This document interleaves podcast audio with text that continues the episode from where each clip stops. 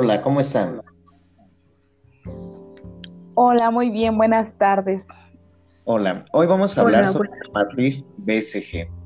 En esta ocasión, la matriz BCG es una herramienta muy importante en el área de mercadotecnia.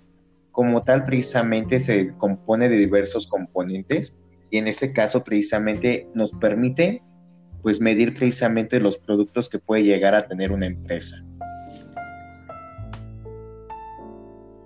Los componentes de la matriz BCG son el producto estrella, producto, producto interrogante, producto vaca y producto perro. Precisamente tú mencionaste algo muy importante en el producto estrella, como bien lo dice su nombre, son los que generan una gran liquidez como tal en un ambiente muy dinámico y los que necesitan precisamente una inversión constante para poner su posición en el mercado como tal.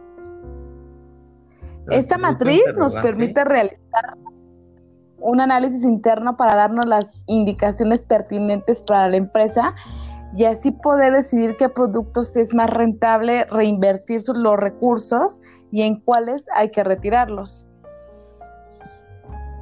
Claro, como podemos mencionar el producto interrogante, que en este caso podemos ver si nuestras ganancias son buenas o malas y tener la capacidad de que nuestro producto está haciendo buenos ingresos dentro del mercado. El producto vaca se trata de productos con una alta cuota de mercado y una baja tasa de crecimiento, lo cual se traduce en productos ya maduros totalmente consolidados en el sector. Claro, y hay algo aquí, un producto que mencionaron que es el perro. Miguel, ¿me podrías contar qué es un producto perro?